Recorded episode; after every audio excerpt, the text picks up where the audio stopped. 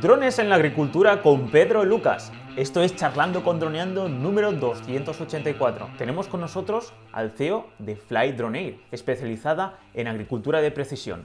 Pero antes que nada, droneando.info, cursos online para pilotos de drones. Esta semana sale el curso que todos estábamos esperando, el curso de actuación delante de las autoridades. Así es, muchísimos de vosotros nos habéis comentado en muchas ocasiones que tenéis miedo a la hora de ir a volar y que os paren las autoridades. Entonces este curso os servirá muchísimo a relajaros y a tener unas situaciones con las autoridades sin ningún tipo de problema. Así que sin más dilación, vayamos con Pedro y con la agricultura. Hola Pedro, ¿qué tal? ¿Cómo estás? ¿Qué tal Dani? Un saludo, un placer. Lo primero que quería preguntarte es quién es Pedro y cuéntame un poco tu background. Yo soy Pedro, CEO de Flydoner y nos dedicamos principalmente a la agricultura de precisión, tanto lo que viene siendo la teledetección como la aplicación de tratamiento. La primera palabra, ¿no? Precisión. Eh, en el mundo de la agricultura, eh, la palabra precisión creo que tengo entendido que ha empezado a utilizarse justamente con los drones. ¿Podrías explicarme un poco qué diferencia hay entre la agricultura antes de los drones y la agricultura de precisión con los drones? La precisión significa dentro de la agricultura viene siendo principalmente a que nosotros ese síntoma de estrés, ese síntoma de carencia nutricional o de una detección de una plaga temprana, ¿vale? Eh, vamos a indicar lo que son las coordenadas precisas de dónde está ese, ese punto a, tratar, ¿no? Nosotros trabajamos con una precisión entre 0,5 y 3 centímetros píxel, por lo que, a ver, te puedes imaginar que lo que viene siendo un 2-3 centímetros, la precisión no va a fallar. Entonces es mucho, mucho más preciso indicar esa coordenada al dueño de la finca, al ingeniero o a quien vaya a tratar este problema y acude directamente sin tener que perder tiempo en revisar todo como antiguamente se hacía. Claro, porque ahí estaría el tema. ¿Cómo se hacía antiguamente, antes de que aparecieran los Antiguamente, y, que iba a seguir así, ¿no? En, mucho, en muchas ocasiones, ¿no? Dueño del huerto, de la finca o quien, quien, la lleve, ¿no? Pues va a ir tanto a pie o, en un vehículo supervisando todo, ¿no? Entonces, eh, sí, se puede ver muy bien cómo está la finca, cómo, en qué estado está, ¿no?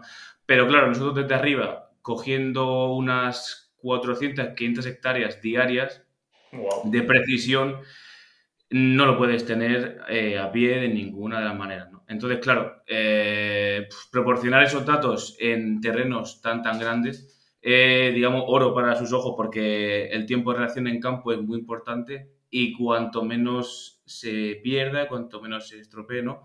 por así decirlo, eh, va a ser beneficio tanto en, esa producción o en ese aporte nutricional o en lo que se tenga que tratar. Estamos hablando de latifundios, ¿no? Cuando estamos hablando de 500 hectáreas en un día, es una barbaridad. Por ejemplo, en la comunidad valenciana, donde nos encontramos, porque es eso, eh, te encuentras en Valencia, estamos hablando de que te dedicarás sobre todo relacionado con naranjos, ¿no? ¿O qué tipo de, fincas estás acostumbrado a analizar con, con estos Tratamos fincas también pequeñas, tratamos fincas de todo tipo de tamaño, ¿vale? Porque lo que se interesa y lo que nos interesa a todos es de que, de que esto vaya hacia adelante, apoyarnos entre todos y también dar apoyo a, a esas fincas pequeñas que, que, bueno, que quieren maximizar eh, lo poquito que puedan hacer de más y, y trabajamos también mucho con eh, fincas pequeñitas, ¿vale? Obviamente, cuanto más grande, mejor para todo, porque mayor es el ahorro y, y la optimización. Y bueno, aquí en Valencia, eh, principalmente, pues eh, efectivamente, que hemos comentado, tocamos naranjo, eh, bien aguacate, todo lo que te puedas imaginar que, que, haya, que haya por la zona. También por la zona de, de Requena, pues todo lo que es viña. Genial. Principalmente son este tipo de, de, plantaciones, pero que también lo que trabajamos mucho es en, en ensayos de Y bueno, depende de la reflectancia que nos va a indicar lo que es la multiespectral, pues mm, nos va a dar una indicación u otra y a raíz de ahí pues los técnicos, ingenieros pues van a, decidir cómo va evolucionando ese, ese cultivo para el futuro. Pues he visto que tenéis ocho servicios relacionados con la agricultura de precisión y bueno, quería saber de todos ellos ¿cuál es el que más demanda tenéis? Porque he estado viendo que tenéis relacionados con ortomosaico, índices de vegetación, tenéis tratamientos, que en este caso lo que estamos hablando de fumigación y todo el tema de, relacionado en que optimizar la finca. también tenemos relacionado con enfermedades, que esto no sé si luego nos vas a comentar algo más, o te preguntaré en, en profundidad sobre este tema porque me parece muy interesante. Límites de terreno, que esto diría que está relacionado con el catastro, ¿no? Con a nivel legal y hacer planos. El estrés hídrico, el conteo de unidades, que ahí comentas de que utilizáis inteligencia artificial, y el seguimiento de terreno, que es llevar, pues eso, eh, año a año, y sobre todo entiendo yo que cada vez que hay una nueva cosecha, pues ir viendo el progreso con el objetivo, de, como bien has dicho, de optimizar recursos y sacar siempre la máxima producción. Así que de estos ocho servicios, ¿Cuál me dirías que es el que más demanda tiene? No te podría decir el que más, porque casi todo van un poco en correlación, ¿vale? Eh, explico así un poco por encima eh, lo que más se trabaja, que sería eh, dentro de índice de vegetación, cualquier tipo de fórmula que vayamos a aplicar en campo, ¿vale? Que nos va a indicar que son índices, por ejemplo, NDVI, NDRE, SIPI, GCI, ¿vale? O sea, al final son índices que van a medir reflectancias que nos va a reflectar lo que es la vegetación y vamos a aplicarlo y, vamos a, procesarlo, ¿no? Digamos que a raíz de esto vendría un poco el conteo de unidad, que aquí sí que se trabaja mediante inteligencia artificial, Digamos que, dicho en pocas palabras, es muy sencillo, se selecciona uno, se multiplica y se reproduce en el campo, pero es verdad que hay que trabajar bastantes parámetros para, para que eso sea efectivo y que de cara pues, a, a una entrega de una, un conteo sea, sea muy, muy efectivo. Dentro de los índices de vegetación, eh, podríamos incluir el de, el de las enfermedades, el de, el de las plagas, por así decirlo porque, bueno, sobre todo ahora que empieza el calor, después de la primavera, empieza todo a, reproducirse y, hay, que, hay que solucionarlo, ¿no? ¿Y cómo se soluciona? Con tratamientos aéreos con, con drones, ¿no? Dentro de lo que es el tratamiento aéreo, pues eh, siempre te van a decir, no, que el depósito es, es pequeño, ¿no? Sí, es, más reducido, lo que pasa es que el producto es bastante más concentrado, eh, se trabaja bajo volumen, dependiendo de la boquilla que, que le pongamos al dron va a, tratar de una manera o de otra. Y pues eso, también se calcula lo que es la, superficie de, la, aplicación y el diámetro de gota y demás, y a raíz de ahí pues se, trata y es muy efectivo a la hora de, los tratamientos, que antiguamente o hasta hace muy poquito se seguían haciendo únicamente mediante, bueno, vía terrestre. Este tema es súper interesante porque aquí sí que el ahorro es enorme comparado, imaginemos, para hablar así en grandes números, si tuviéramos un terreno que hace 100.000 kilos de fruta y tuviéramos que utilizar X litros de, pues, de, para fumigar y en este caso para engordar la fruta y todo esto, tengo entendido que el ahorro es bestial porque se tiraba muchísimo líquido y papar prácticamente toda la hoja y toda la fruta, pero con los dones tengo entendido que se puede optimizar mucho más esto, ¿no? Efectivamente, se trata de no diluir tanto lo que es ese producto, que como has dicho es empapar, calar mm, en lo que es la, planta. La aplicación, eh, hay, varias maneras de hacerla, una aplicación homogénea, se integra el mapa que hemos procesado con la multiespectral y se, indica pues, el tratamiento a hacer, o una aplicación variable. ¿Eso qué quiere decir? Que si nos imaginamos un campo de naranjos, por ejemplo, una tira de 10, podemos aplicar en el primero, en el segundo y tercer no, en el cuarto sí, en función de, la necesidad de esa finca. Entonces, claro, aquí es donde lo que viene, lo que decías, ¿no? De la, del ahorro, porque, bueno, vamos a estar tratando donde hace falta, donde no hace falta, la, dosis necesaria y vamos a darle también ese valor extra a la zona que, no se trata, que, bueno, hoy en día está muy, muy demandado el tema de, los productos eh, que no lleven tanto eh, sanitario, por así decirlo. Sí, más bios, ¿no? Ecológicos. O... Efectivamente, efectivamente. Siguiendo con el, tema de, enfermedades, aquí para detectar las enfermedades, eh, ¿lo hacéis con algún sensor o, lo hacéis mediante la cámara, por ejemplo? Porque ahora bueno, podríamos entrar ya en detalle de qué drones utilizas. Por ejemplo, entiendo yo que para poder fumigar, pues te hará, falta un, un dron que tenga la capacidad de poder llevar carga, pero por ejemplo para eh, detectar las enfermedades y luego aplicar fitosanitarios, ¿cuál, cuál sería ese, ese sensor especial o ese dron que te hace falta para captar estas imágenes? Principalmente lo que es el, el dron no, no, aplica en lo que es la detección de todo esto, sino el sensor multiespectral, que bueno, es un sensor poco conocido en el mundo de las cámaras, quiero decir que no es un sensor full frame RGB, sino que al ser multiespectral pues va a declarar lo que son esas capas de, de disparos, ¿no? Red, green and blue, infrarrojo cercano, borde rojo y la térmica, que es en nuestro caso que, que se ve ahí detrás la, la Mica Sense Altum, que es con la que trabajamos, que a su vez somos distribuidores de, de, la marca. Sí, luego hablaremos sobre esa marca, porque he estado investigando y que es muy, muy, muy interesante esa cámara. A raíz de esas imágenes se, se obtienen en bruto, lo que sí decir que no todos los sensores son iguales y no todos los drones son capaces de, de portar las mismas cámaras, porque hay drones modulares o drones que ya van con, la, con el sensor integrado y no, no hay opción de, de, intercambiar, ¿vale? Entonces, lo que sí que es importante en este tipo de trabajos es el trabajar mediante el módulo RTK para que la precisión sea centimétrica y que no haya margen de fallo y que lo que se obtiene sea lo que, lo que se ve y lo que se da sin, sin lugar a duda. Quiero decir que luego en el procesador de imágenes eh, sea tal y como, como lo estamos viendo y no haya que volver o, o, volver, o tener dudas. Ahora mismo, estos drones que comentas, RTK, ¿qué marcas están en el mercado que puedan hacer que nosotros tengamos más productos para poder elegir? Principalmente eh, la marca más conocida, que al final es DJI, que es la que sí. trabajamos nosotros con el Matrix 300. El drone en sí lleva lo que es el módulo RTK integrado, pero trabajamos con la estación de tierra, ¿no? con la antena, comúnmente conocida, ¿Por qué? Pues porque nos permite acceder a sitios en los que no hay cobertura y en los que si compartiéramos datos con el dron, pues a lo mejor podría haber fallo y en vuelo saltara de RTK a GPS y pues la misión no es que no sirve, pero no tiene la misma precisión. Entonces, okay. con, la, con lo que es la antena, nos aseguramos de que vamos a tener ese 100% de, de precisión. Hay otras marcas de drones, que bueno, al final no, no, es nada, nada secreto. Y ya luego vendría un poco los drones de fabricación propia, que al final, bueno, eso va a ir en función de la, de la empresa y de, y de, los recursos que puedan tener y van a fabricar un, un RTK propio. Solo que aquí ya tendrá que ver más con normativa, ¿no? Y, y hacer pues todo el papeleo para poder conseguir tener pues la certificación de este dron esto ya sería otra guerra, ¿no? Sí. Respecto a todo lo relacionado con captar imágenes y luego procesarlas, entiendo yo que para captarlas, pues eso, utilizáis la cámara que me has dicho, de, de que luego vamos a hablar, y el Matisse 300, pero a la hora de procesar todas estas imágenes y sacar conclusiones, ya tener una documentación para entregarle al agricultor, ¿qué software utilizáis?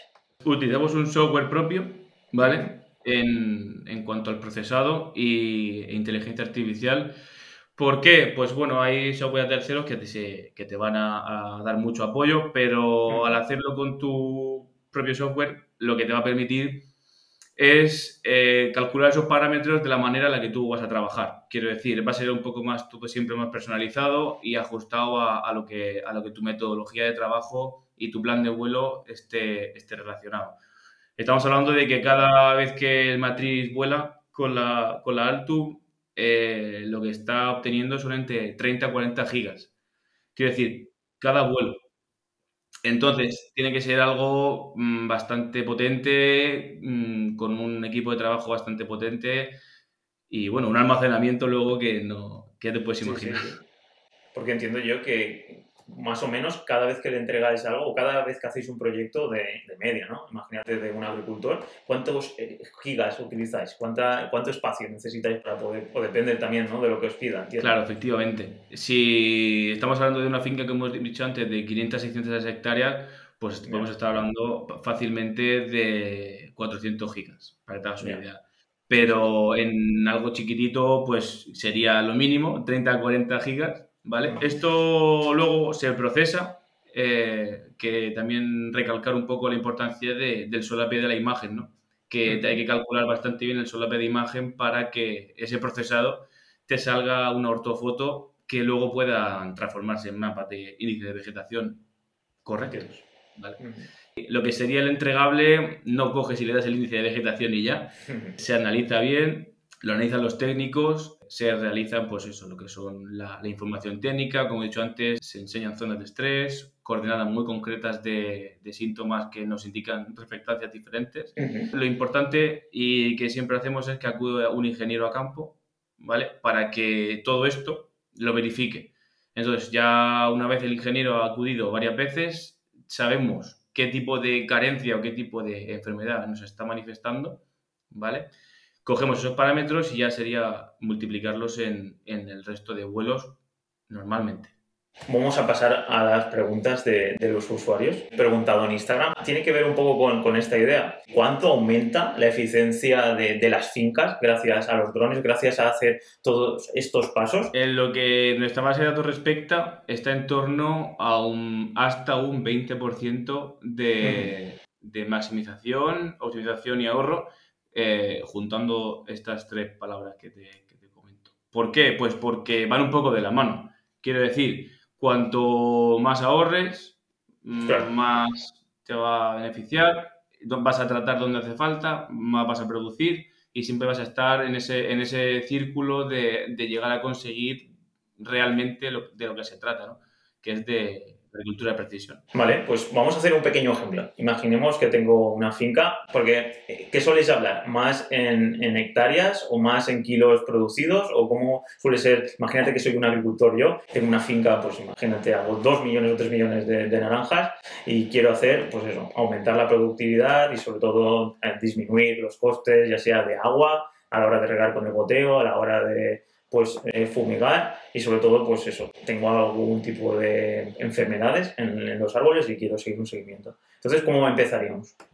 ¿Cómo sería la idea? Primero sería saber con exactitud las hectáreas de, la parcela, ¿vale?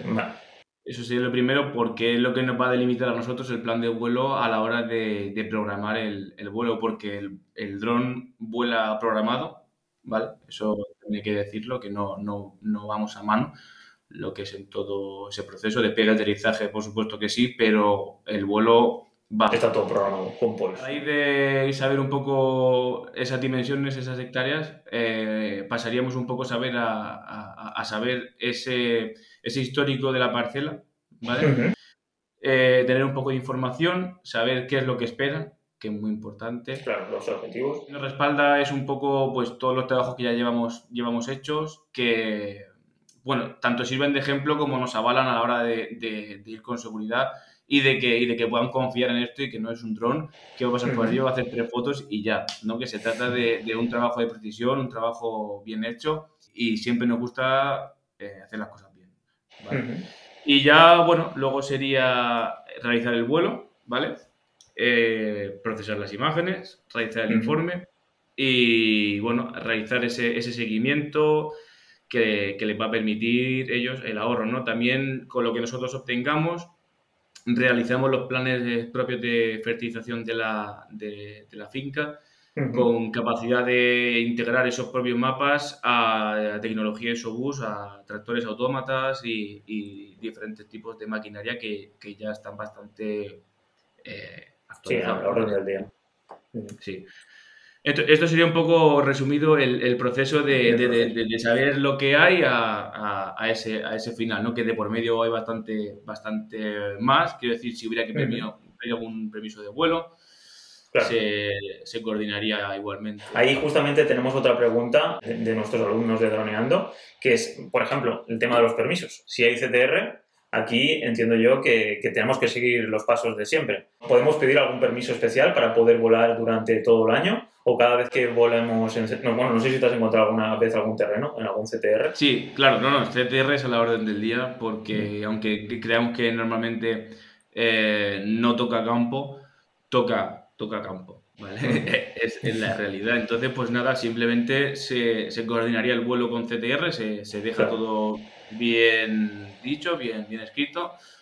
Estaríamos con lo que es la radio, conectado mediante el vuelo. Y si nos, nos, requieren, pues eh, estamos en contacto. Hay veces que ha venido una autoridad a, lo que es eh, la verificación de permisos, manual de operaciones y demás.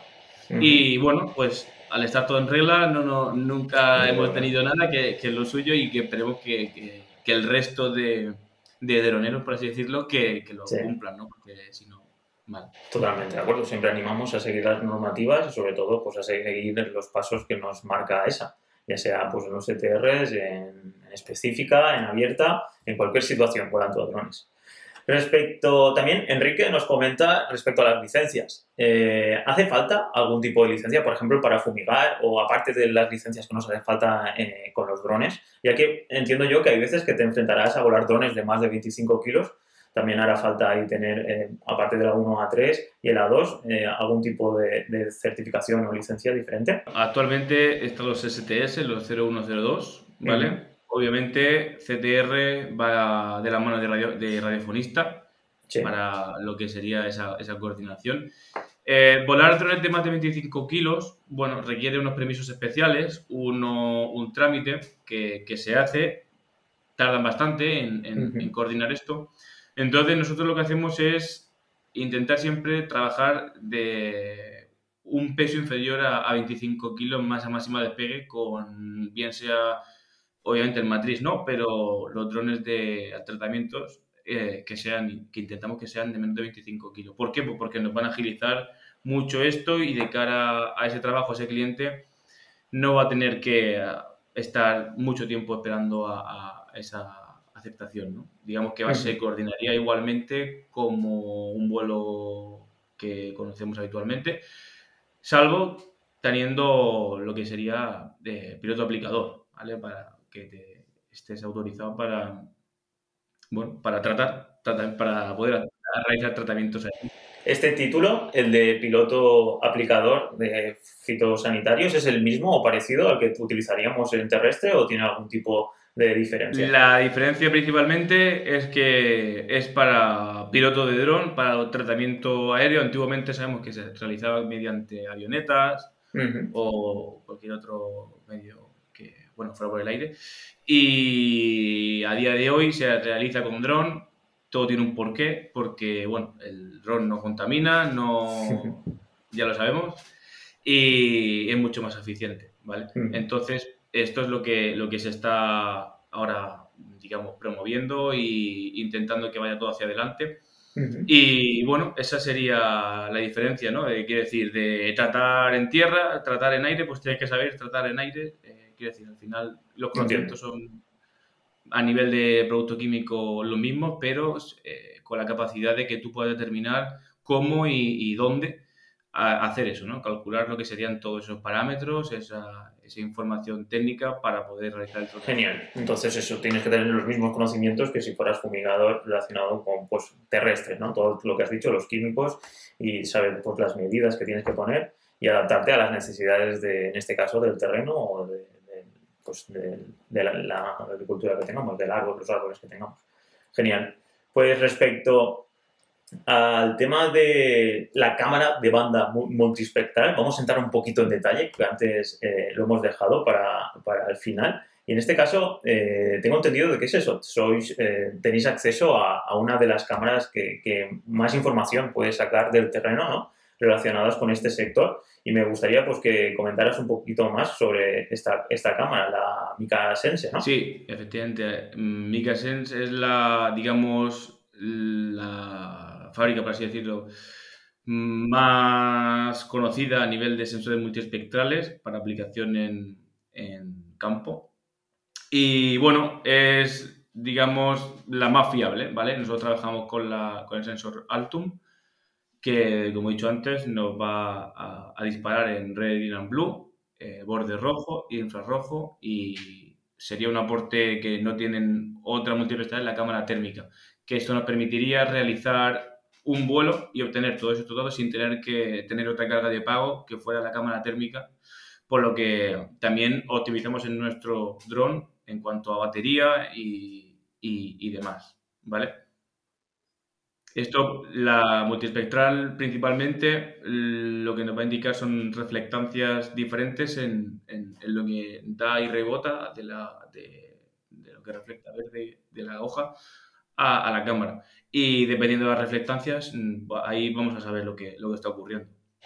Entiendo. Respecto al tema de, relacionado con el estrés hídrico, el sensor, ¿también utilizáis esta cámara? Claro, ah, como he dicho, aquí al llevar el, sensor térmico, pues nos va a permitir en un vuelo tener la información tanto de inicio de vegetación como, como el estrés hídrico, como plagas, como, como, lo que hemos hablado. ¿no? Al final, con, con el sensor obtenemos todo. Y luego va a depender un poco del procesado en el que hagamos. Pero como nada, el estrés hídrico va medido en función también de la humedad, como, como la va reteniendo, y, y de esa vigorosidad que también va en relación al, al, estrés hídrico. ¿no? Entonces, pues si vamos obteniendo parámetros de, de, poca vigorosidad, lo encontramos seco, baja humedad, pues está claro que, que hay ahí estrés hídrico, vamos, sin fallo. Y algo que me gustaría comentarte que está relacionado con la Drone Expo que me comentaste la semana pasada que fuiste. Me gustaría que me comentaras tus sensaciones. No la conocía. Cuéntame un poquito cómo ha sido la experiencia en esta expo. Ha sido una expo en la que, bueno, hemos ido sobre todo eh, empresas de, que realizamos trabajo con drones, tanto de agricultura como topografía, cualquier cosa que va a realizar con drones. La verdad que ha sido bastante interesante porque, bueno, estaban los nuevos prototipos también de, la policía y, de, y del 112 y demás. Y bueno, siempre va bien porque surgen pues sinergias que, que, te pueden ayudar y, y, que tú colaboras y ayudas. Y bueno, la verdad que ha sido bastante, bastante productiva. Siempre nos gusta acudir a, a las ferias del sector, tanto a la agrícola como a la espodrónica, a Expo en este caso que ha sido la de la semana pasada. Y siempre es interesante porque surgen cosas que, aunque te esperes algo, siempre pasa algo más. Pues vamos a animar a toda la gente que le esté gustando este tema y quiera saber muchísimo más para ver si hacemos un cursito de introducción en droneando. Pues ya sabéis que podéis en droneando.info barra agrotech, lo pondré en la descripción del vídeo y ya sabéis, tanto en la descripción de, también del podcast. Ahí em, nos podéis dejar si queréis saber más sobre el tema, ¿vale? Pues Pedro, eh, sería el turno, tu turno para dejar pues, tus redes sociales y toda pues, la información de valor, pues todo lo que quieras. Así que si quieres comentarnos. Vale, pues bueno, en cuanto a Flydroner, nosotros eh, en Instagram es Flydroner, LinkedIn igual, que es donde normalmente subimos más actualidad de, de, los trabajos que hacemos, así que os animamos a que todos los que queráis que, que nos sigáis y cualquier duda que tengáis que nos preguntéis. También vamos a sacar dentro de muy poquito un curso de iniciación a la agricultura de precisión, algo básico que desde cero puedas comprender, saber sensores, saber cómo tratar y, demás, ¿vale? Así que eso pues también en nuestro correo de la página web info, info.com, pues cualquiera que esté interesado que nos pregunte sin, sin problema, ¿no? Y bueno, recalcar que esto, quiere decir, es el futuro, está aquí y, la verdad que tiene mucho éxito y, de verdad que, funciona. Genial. Pues nada, Drones, ha sido un placer teneros aquí, también a Pedro, un placer por, por haber venido aquí al video podcast, este nuevo espacio que tenemos en droneando.info dentro del podcast. Así que nada, espero que os haya gustado esta entrevista. Ya sabéis que podéis comentar tanto en Facebook como en Instagram como en YouTube. Luego nos podéis dar follow allí en podcast, ya sabéis, pues en Spotify, en Evox, en Apple Podcast, Google Podcast. Así que nada, ha sido un placer y nos veríamos en el siguiente. Un saludo. Chao, chao.